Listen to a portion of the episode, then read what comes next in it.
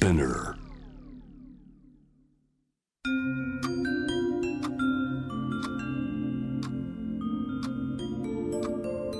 こんなこときっと取るに足らないからと性にまつわることを一人で悩み考えたことのある人たちへ。ここは気負わずに話せるお泊まり会。いつまでも終わらない会話の時間がその後の日々を支えるように個人的な思いの交換が私たちを救うのだ。私とあなたでおしゃべりを。私たちのスリープオーバー。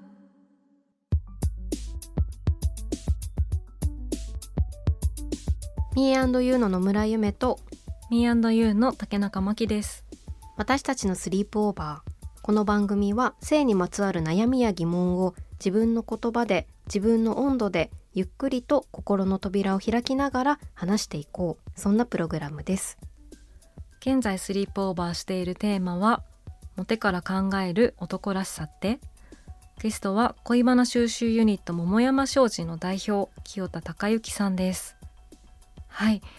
前回のねえっと桃山商事の成り立ちだったりとか、はい、あのモテってなんぞやというね、はい、話を、ね、はい、ひも手について、ね、ひも手してきましたけれども、はい、今日はこのタイトルにもあるこの男らしさって部分前回もちょっと出てきたかと思うんですけれどもより深掘りしていきたいですね。はい楽しみです。私たちの泊まり会にあなたもぜひご参加ください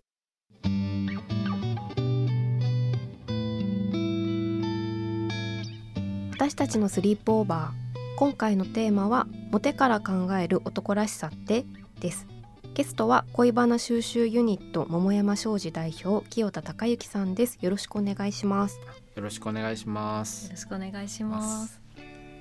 清田さんが恋バナ収集ユニットから始まって、うんはい、でも今いろんな本も出されているかと思います。うんはい、で新しい本でもこう男性たちのこう話を聞いて、生きづらさをテーマにした本を出されているかと思いますので、その男性たちの生きづらさっていうものをテーマにするようになったのはなぜでしょうか？そうですね、まあ、あの前回紹介させてもらったように、はい、まあ、桃山商事の活動としては基本的に女の人の恋バナを聞くってことがほとんどなんですけど、はい、まあ、そういう中で、まあ、異性愛者の女性なので男性の話がたくさん出てくる、うん、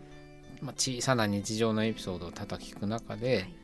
まあ、すごい、まあ、そっくりな話がたくさん出てくるんですよね。こう前もなんか聞いたなと、うん、まあ、そして自分自身も男性として生きてきて同じようなこと言っちゃったことあるなとか。これはきっとなんか何らかの男性であるということが関係している、うん、まあ、そこからうまあの量産されているなんか問題なのだろうということを思うようになってあこういうのをジェンダーって言うんだみたいな。なってからだんだん、まあ、男性の問題にもとても興味が出るようになったんですけど、うん、まあ自分も男性だし、まあ、桃山商事のメンバーも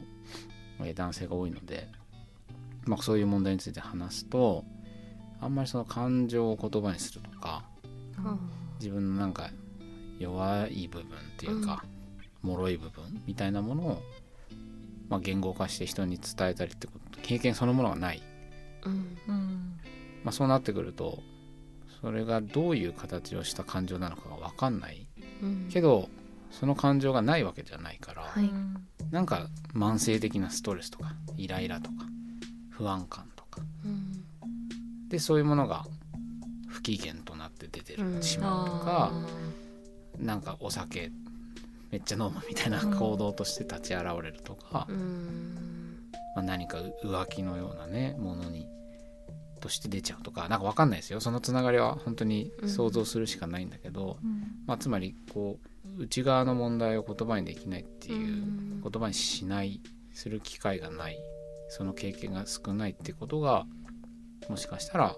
大きい問題なのかなっていう感覚がだんだん大きくなってって、まあ、それで男性の身の上話をじっくり聞くようななんか企画をやってみたいなっていうことで始まったのがあの男性インタビューの企画でそれが去年まとまって本になったんですけど、はい、はいその話をこう聞いてもなかなか、うんと、整理された具体的な言葉で話してもらうことが難しかったっていうことから、うん、こうその男性たちでインタビューするときにこういう聞き方をしてみたとか、うんうん、そういうのって何かあるんですか、そうですね、はい、例えばちょっと逆に質問しなんかそういう感覚ってあります？男性あるいは今友人や恋人など、はいはい、まあ、仕事の相手だとねもちろん。仕事の言葉っていうのがあるからまた違うんですけどプライベートなまあ、家族父親兄弟っていうのもあるかもしれない、はい、そういう身近な男性とのコミュニケーションの中でなんか分からなさとかそういうことを感じた経験ってお二人であります？めっちゃあります。めっちゃある。あとやっぱり話してあの来なかったんだろうなっていうことがすごくわかる、話していて、はいなんか女の子には話せるって言ってる男の友達とかも結構いて、うんうんうん、なんか男同士ではやっぱあんま話せないけど、女の子には悩んでることとかを素直に話せるみたいな、うん、その感じって何なんだろうなって。あとよく2人で話すのが、うん、えっと、例えばこう男の人同士で喫茶店でお茶をするとかはちょっと何話していいかわからないみたいな、うん、あそれはよく聞くよ、ね、聞くんですよ。でえいろいろ話すことあるじゃんみたいな、うん、朝食べたものからみたいな見た景色とか最近の吉なしとか思うんですけど、うん、そんなこと話してどうするのみたいな感じとか まあ結構身近な人とか、自分にとって大事な人とかの男性でもそういう話は結構聞きます。そうですよね、いやそれがなんでなのかっていうのは別にわからないんですよ。その研究してるわけではないので、はいただ男性たちの話をたくさん聞いている中で思うのは、まあ、男の人ってなんかこう会話の途中でねなんか「あれこれって今何の話してんの?」とか「どこ向かってんの?」とかよく言うことが多いなと思っててなんか多分その会話っていうものにはテーマかゴールっていうのがなきゃいけないと思思い込んでる。でなんか結論に向かって今話してるとか何かについて喋ってるっていう状態を会話だと思ってるのかなみたいな感じをすぐ受けるんですよ。だから雑談が苦手っていうのはなんか何の話をしてるか分かんないとかこの話になんか意味があるのかとかオチがあるのかとかそういうことが、まあ、不安なんだじゃないかっていうのとあと自分の外側の話っていうのなんか趣味の趣味、なんかねアイドルの話とか、なんだろうスポーツの話とか、はい、見たなんかゴシップの話とかね、そういうのはするかもしれないけどもうちょっと自分の内側の話考えてることとか感じてることとか個人的な歴史の話とかね、うん、それもなんかその実績とか どこそこで何々をしてきたとか、うん、こういうものを持ってるとか獲得してきたものとかね。なんかそういうことについてはすごい喋るんだけど何なんですかねあの感情内側の問題についてなかなか話す機会や。なん。か人にきっと、うん、もちろんね男性でそういう話される方もいると思うんですけど、まあね、なんか多分あれですよね。もう元からそういう感じだったっていうよりかは、うん、こう男性として扱われたりとか、うん、男性同士のこう社会的なコミュニケーションとかがこうはるか昔からこう積み重なってきたものとして、うん、なんかこう目的を持って話さなきゃいけないみたいなとか、弱さを見せてはいけないみたいな感じがもうきっと小学生ぐらいから何かしらこう気づいてきてるのかな。と会社とかもね、うん、今はこういろいろな女性やさまざまなジェンダーの人たちも会社において働くっていうことが増えてきているけれども、でももっと多分何年30もう40年前とか50年前とかなってくると、もうこう男性たちがそういう企業のほとんどを占めていて、でっていうところでコミュニティもおそらく形成していって、で同時に社会の大きなところも動かしていってっていうふうになると、結構目的を共有している集団っていうところが多かったりも。するのかなって思いますよね。テレビのねこうバラエティ番組とか、ドラマとかでも基本的にそういう感じに、みたいなのがねあると、あれは結構大きいですよね。まあ別に本当だったらねテレビの影響がもしあるとしてそれは男性女性両方受けそうなもんだけれど、うん、何なんだかその、まあ、バラエティ番組的なねコミュニケーション、なんかいじってからかって、突っ込んでボケて、えー、笑いが起きて、いいコミュニケーションみたいなパスを回し合うみたいな、うん、なんかあの感じっていうのはすごく自分自身も本当に中学ぐらいからすごくどっぷり染まってきた感じありますし、うん、まあ、そうなってくると、まあ、そもそもコミュニケーション、まあ、持ち時間ってよく言うんですけど自分がマイク回ってきて自分に与えられた時間がもう短すぎる。だからその適切なことを言うとかみんなの、まあ、与えられた役割やキャラクターにのっとってちょっと一言発して次にパス回すみたいな。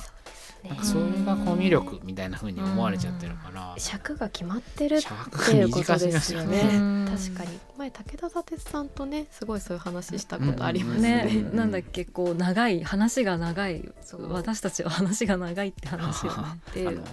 会議みたいなやつですかね。あのなんかあの武田砂鉄さんが私たちミアンドゥの2人はすごく話が長いっていうんです。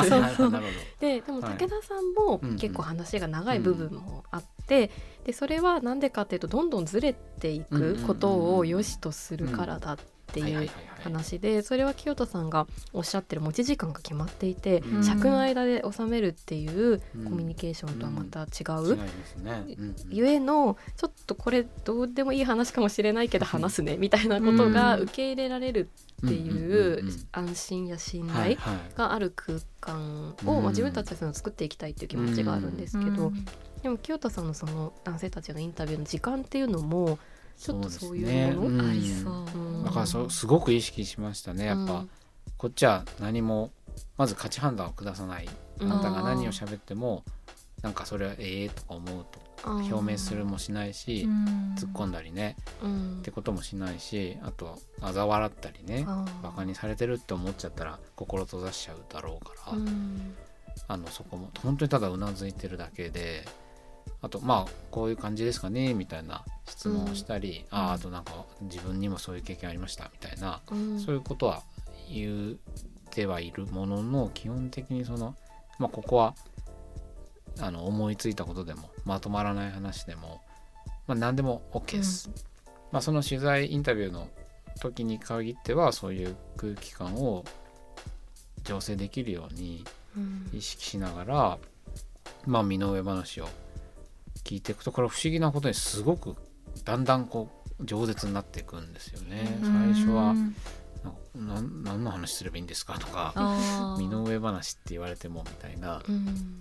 まあ、その新刊のタイトルが「自慢話でも武勇伝でもない一般男性の話から見えた生きづらさと男らしさのこと」っていう本なんですよ。はい。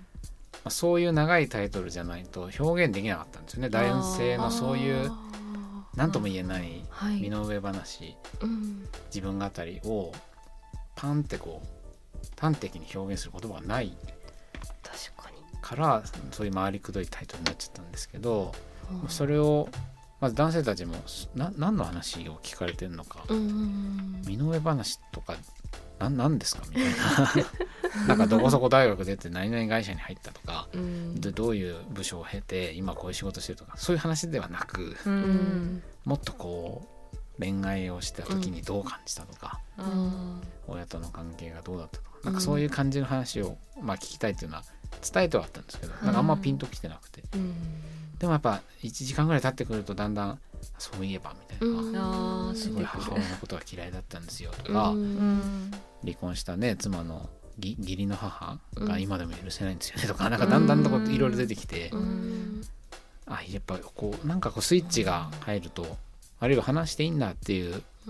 安全性みたいなのが確保されると、みんなやっぱりそれぞれ抱えてる問題が、まあ、あって、まあ、それが言葉になっていくとまあ、いろんな問題とひも結びついたり一見本人も関係ないと思ってるけどすごく関係してるとか、うん、なんかそんなような連鎖でいろんなエピソードがつながっていったみたいな、うん、まあ、それを、まあ、元に生きづらさと男らしさの問題をそんなにそこに着目してるわけではないんですけどその新刊は本当ただただ男性たちのヒストリーを一人語りで10人分載せてるっていうほぼそれだけで僕の分析とか一切してないので、はい、あの研究してるって感じではないんですけど、読むとなんかああんかああみたいな。こういうの分かるわとかこういう人いたなとか、うん。うん、なんかそれぞれ何かこうスイッチになるようなところがあるんじゃないかなとは思ってます。うん、はい。ね、なんか10人の方にそういう本当に身の上話をいろいろ伺う中で、こう男らしさっていうのが、こうまあ、社会の中でこう、ね、こう何かしら共有されてる男らしさっていうのが一体どういうもので、かつなんかそれに皆さんはこう生きづらさをこう感じていらっしゃったっていう実感はありましたか、そうですね、まあ、それぞれの10人の話は別個にただただまあ縁があって話を聞かせてくれた人と、はい、まあそのそれインタビューしたって本当それだけなので何か意図があったわけではないんですけど、うん、10人分こう原稿をまとめて本にしてみると本当にこう浮かび上がってくるのが、はい、まあ俺は価値のある人間なんだ。俺はすごいんだっていうことを証明しようと躍起になっているそれぞれの人生みたいなのが浮かび上がってるっていうのがあのびっくりするほど共通していて、まあ、例えばその中にはこうトントン拍子で出生をしたものの、えーと、不安を抱えてるって男性の話が1個出てくるんですけどそれは何かっていうと、はい、まあ、自分はおじさんに気に入られるのがちっちゃい頃から得意で、あのまあいろいろ派遣会社に勤めたり、まあ、転職をしたりっていう中で全部その上司の偉いおじさんに気に入られてる、まあ、運動もできるし明るいし、こうコミュニケーションも取るのも上手だし体力もあって、うん、うあの命令は OK ですみたいな感じで聞ける、うん、だからなんか能力ではなくある種のコミュニケーション能力だけで出世しちゃったけど、はい、そのポジションに自分は見合う能力を持ってないじゃないかメッキが剥がれるんじゃないかってことにものすごく怯えていてでその怯えがなんか巡り巡って例えばすごい不動産屋さんに対して高圧的に出ちゃったりあとなんかネットでクソリプを飛ばしちゃったり、はいあとすごくこうまあ性風俗みたいなものに依存してしまったりとか、うん、なんか別につながってるわけではないんですけど、うん、なんかこうか会社での常にその背景にある恐怖がどっかそういう自分とつながってるような気がしますみたいな話が出てきたり、まあ、あるいはなんかこう大学生の時に、まあ、ある社会問題について語り合うサークルみたいなものを立ち上げた男性がいて、うんはい、まあ、その男性は、まあ、なんか何の社会問題でも一言語れる知識も豊富でもうなんか鮮やかに社会を受けるみたいななんかそんな自分になりたいみたいな。でなんかそのなぜそういう自分をそういう活動そういうことを志したかっていうと高校時代に全然成績が悪かったとか受験に失敗したとか、まあの恋愛でもモテなかった、まあ、それ自分がどん能力がなくて価値がない、うん、そんな自分を逆転そうじゃないんだ。俺はこの社会問題を語るサークルを大きくして、うん。なんか当時あのシールズっての活動とかと同世代らしいんですけどすごいああいうのものにも刺激を受けて、いろんな社会で着注目される団体にしたいみたいな、いろんな大学の横のつながりも作ってみたいな。でもそれもことごとくうまくいかず最終的に心を病んでしまって、でまあ心療内科にかかったりカウンセリングに通う中で、まあ、自分の問題を言語化できるようになってすごくこう救われたみたいなことを語ってくれた人がいて、まあ、彼もそういう自分の価値を証明するために躍起になってる、うん、その価値を証明するっていうその価値はどこで証明するのかっていうのがあるじゃないですか。はい、でそれはこう社会でっていうことなんですかね。本人たちも、はい、まあ、僕自身もそういう感覚がわかるなと思うんですけど、はい。うん、明確なものがあるとはあんまり感じなかったですね。うん、会社だったらまあね、成績とか、うん、なんだ評価収入とか、はい、まあ、それ分かりやすいものなのかというとそうでもないしじゃあそれを恋人にね褒めてもらえたら嬉しいのかっていうと、うん、それだけでは物足りないとか、はい、男友達とか、うん、同性からすごいって言われたい。それもあるけど、うん、でもそれが全てではないとか、うん、なんか漠然としてるなっていうのは思いましたね。なんかその社会の望む姿と自分が望む姿っていうものをどうしても一緒にしてしまうことってあると思うんですけど、なんかそういうことをちょっと感じたというか。なんかこう成功したいとか価値があると思われたいみたいなことが決してそれだけが悪いことではないと思うんですけど、うん、今ゆめさんが言ってたようななんかこうその価値っていうのがこの社会から与えられた価値なんかその地位だったりとか、うん、それこそ本当に収入が高いとか、うん、何かこう注目を浴びるとか、うん、こう認められるとか、うん、できるだけ多くの人からとか、うん、そういうことになってくるとやっぱすごく息苦しさにつながるなんかそれが叶えられるってなかなかこうどこを焦点に当てるかが自分基準じゃなくてこう、っていうのはすごく辛いことですよね。やっぱなんかその本に出てきた男性も、まあ、すごく優秀なとされる大学を出たものの、はい、なんかそのまあ対人関係に困難を抱えていて、うん、就職にことごとく就活に失敗してしまって、うん、まあ非正規の仕事をしていて、はい、ずっとまあ悶々と暮らしてるみたいな人がいたんですね。で同級生はみんなもういい会社に入って、うん、収入も高く結婚をしたりして、ずっとその敗北感を感じてる。まあそいつらにこう一発逆転じゃないけど、したくて作家デビューを目指してますみたいな人がいたんですよ。はい、それだからまあ収入とか安定した地位ネームバリューみたいなものではかなわないけど、うん、なんかこう作家として売れるとか、はい、SNS で有名人になるとか、うん。うん、そういうことで勝つみたいな、はい、そういうことにすごくこだわってる人もいたし、うん、あとまあこれ本の話ではないんですけどある昔男性にまあ片思いしてる女性がいると。でその人とのまあ関係がうまくいくように努力してるみたいな。でな何のこうどういうことしてるんですかって言った時になんか毎朝カフェで勉強していますみたいな、はい、資格を取るみたいな。なんか分かるようで分からないじゃないですか。うん、まあ、意中の具体的な女性がいて、はい、まあ、その人との関係をこうどう構築していくかっていう方向に努力の矛先が向くのではなく、自分の社会的な価値を高めることで、それを恋愛を成就させるための努力と認識していてなんか分か分かるようで、いやすごいその感覚は分かるけど、はい、全く別個の問題ではないでしょうかとは思うんだけど、でもそういうふうに考えちゃう発想っていうのはとってもなんかジェンダー、まあ、分かんないですよ。女性もあるかもしれないけど、すごく男っぽい。僕も高校生の時に男友達3人とな今好きな子がいるとか、うん、お前誰だよみたいな。話してでなぜかその夜の公園で喋ってたんですよ、うん、じゃあ走ろうぜってなんかその時俺らたちは なぜか夜の公園をめっちゃ走って、はい、なんか何周できたら実るみたいな。おまじないみたいな。でもなんかそれも多分こう、運動、うんうんうん、まあみんなサッカー部だったんで、はい、なんかサッカー部でレギュラーになったらとか、うん、サッカーが上達してそうするとなぜか社会的な成功そのコミュニティ男性社会的な価値観での成功が恋愛的成功と一致しちゃってるっていうかついてくる恋愛的成功もついてくるみたいな。しかもそういう漫画ありますよね。あるある なんか見たことある。見たことあるよね。あのレギュラーになったら付き合ってあげるみたいなとかあるよね。ありますよマドンナみたいな人が。あと何大学に受かったらとかあるよね。それは刷り込まれるよね。刷り込みだよ。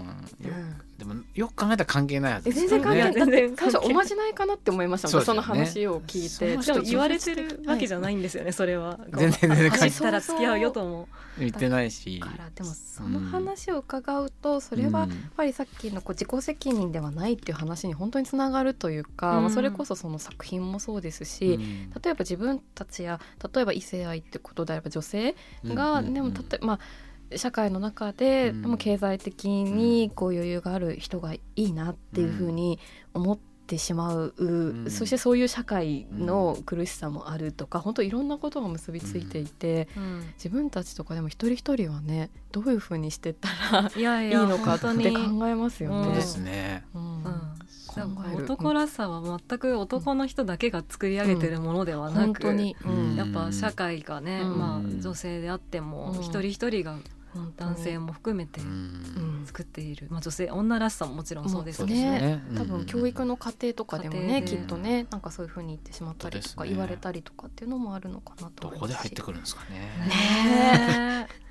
ねいろいろ伺ってくる中でこう男性たるものこうでなきゃみたいなのを、うんうんもう結構みんなでこう作り上げてしまっているんじゃないかっていうところがあったかなと思うんですけど、なんかそういう価値観をこう解消していくために、もう性別問わずこううん必要なことっていうのはうんうんどんなことなのかなっていうのをちょっと清田さんにお伺いしたいです。そうですね。まあ最近考えるのはすごい自分の話を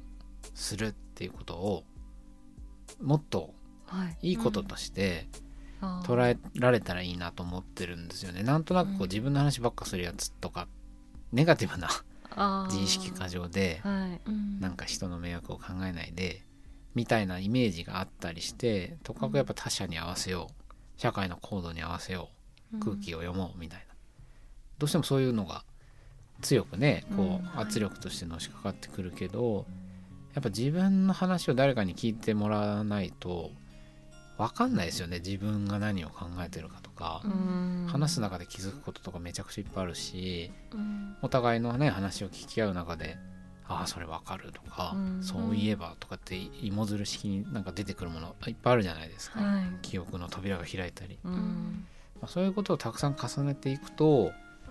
ああ自分ってこういう人間なんだと、まあ私とあなたってそれこそあこういう関係のうん。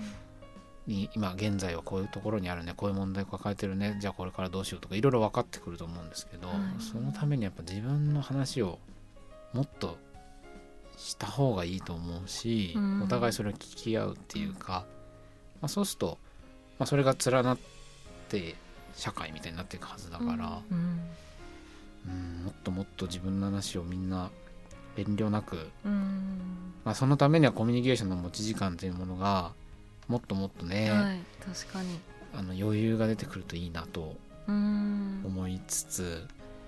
うん。うん、もっと自分の話をしようキャンペーン、キャンペキャンペーンしましょう。個人的にはすごい思ってますね。清田さんがこう、はい。男の方のおお友達とかとはうん。なんかおしゃべりしたりとか自分のことを話すうん機会みたいなのとかっていうのは、ごね自身はあったりされうんうんうんるん。ですか、やっぱお増えてきまあももちろんなんか特定のまだまだ誰とでもいきなりっていうのはね、うん。いかないけれど、うん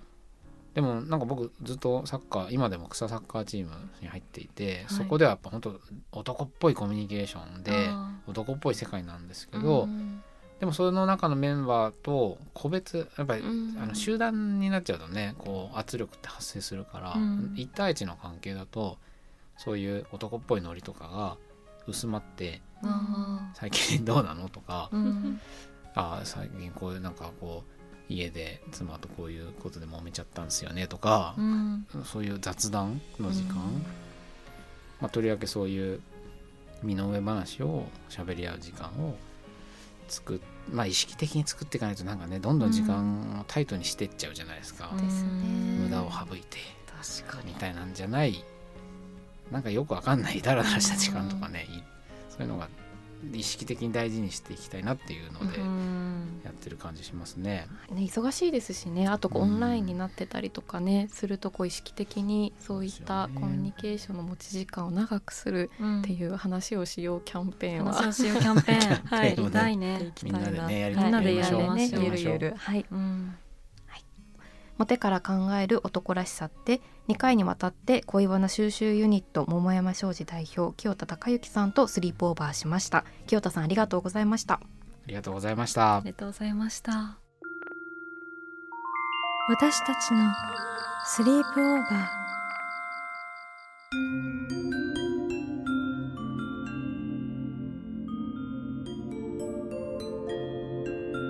私たちのスリープオーバーモテから考える男らしさってをテーマに2回にわたって恋バナ収集ユニット桃山商事代表清田孝之さんにお話を伺いました。はい今回もすごく面白いお話を伺ってきました。聞き足りなかった聞ねき足りなかったですね。あれもこれも聞きたいなと思ったんですけど、うん。生きづらさの話はい。なども出ましたが、い、かがでしたか？そうですね、はい、やっぱりその男性がどのように、うん、なんだろう男らしさっていうものをこう感じているかっていうのは、はい、なかなか自分ではこう、うん、なんだなんかなんとなくこうかなっては思ってたものの、うん。なかなかわからない話をたくさんこうね実体験とかご自身の実体験もそうですし、うん、あの10人の方にあの男性にお話伺ってきたっていうところのお話も踏まえながら伺ってきて、うん、やっぱり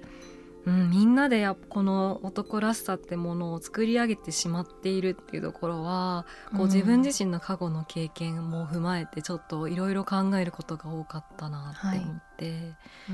思いましたね。本当にそうですね、うん、でもそのじゃあどうしたったらいいかっていうことで、はい、清田さんがコミュニケーションの持ち時間っていうお話をされてて、すっごい印象に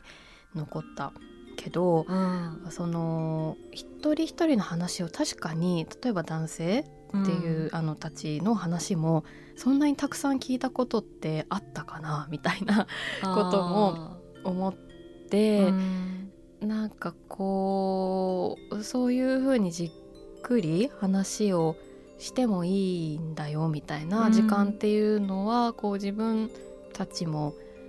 聞くこともできるし話すこともできるっていうことをこう少しずつやっていくのは大事だよなみたいな。ことを思ったりもしました、ね、自分のことを話すキャンペーン、うん、ね。やっぱこの男らしさっていうものが社会に存在していると別に男性じゃなくて女性もねこういう男らしさの中でじゃないと男らしくならないとやっていけない女性とかもきっといると思うから、うん、そういう意味では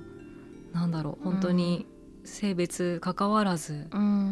えていきたいのかなって思いました。はい、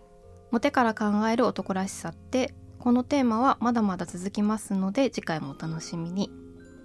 皆さんは性について悩みや疑問はあるでしょうか？番組の感想や今後特集してほしいこと私たちのスリップオーバーのホームページからメールでお寄せください。番組のインスタグラムから DM を送る場合はラジオネームを添えていただけると嬉しいです。メールをご紹介した方には番組オリジナルステッカーを差し上げます。私たちのスリープオーバーは毎週金曜日配信です。気負わずに話せるお泊まり会。私とあなたでスリープオーバーしていきましょう。そしてこの番組は JWAVE のラジオでもお聞きいただけます。毎週金曜日深夜1時30分からポッドキャストで配信されるトークのハイライトとグッドミュージックをお届けする30分 FM81.3 J-WAVE こちらもぜひチェックしてみてくださいここまでのお相手は Me&You の野村夢と竹中真希でした。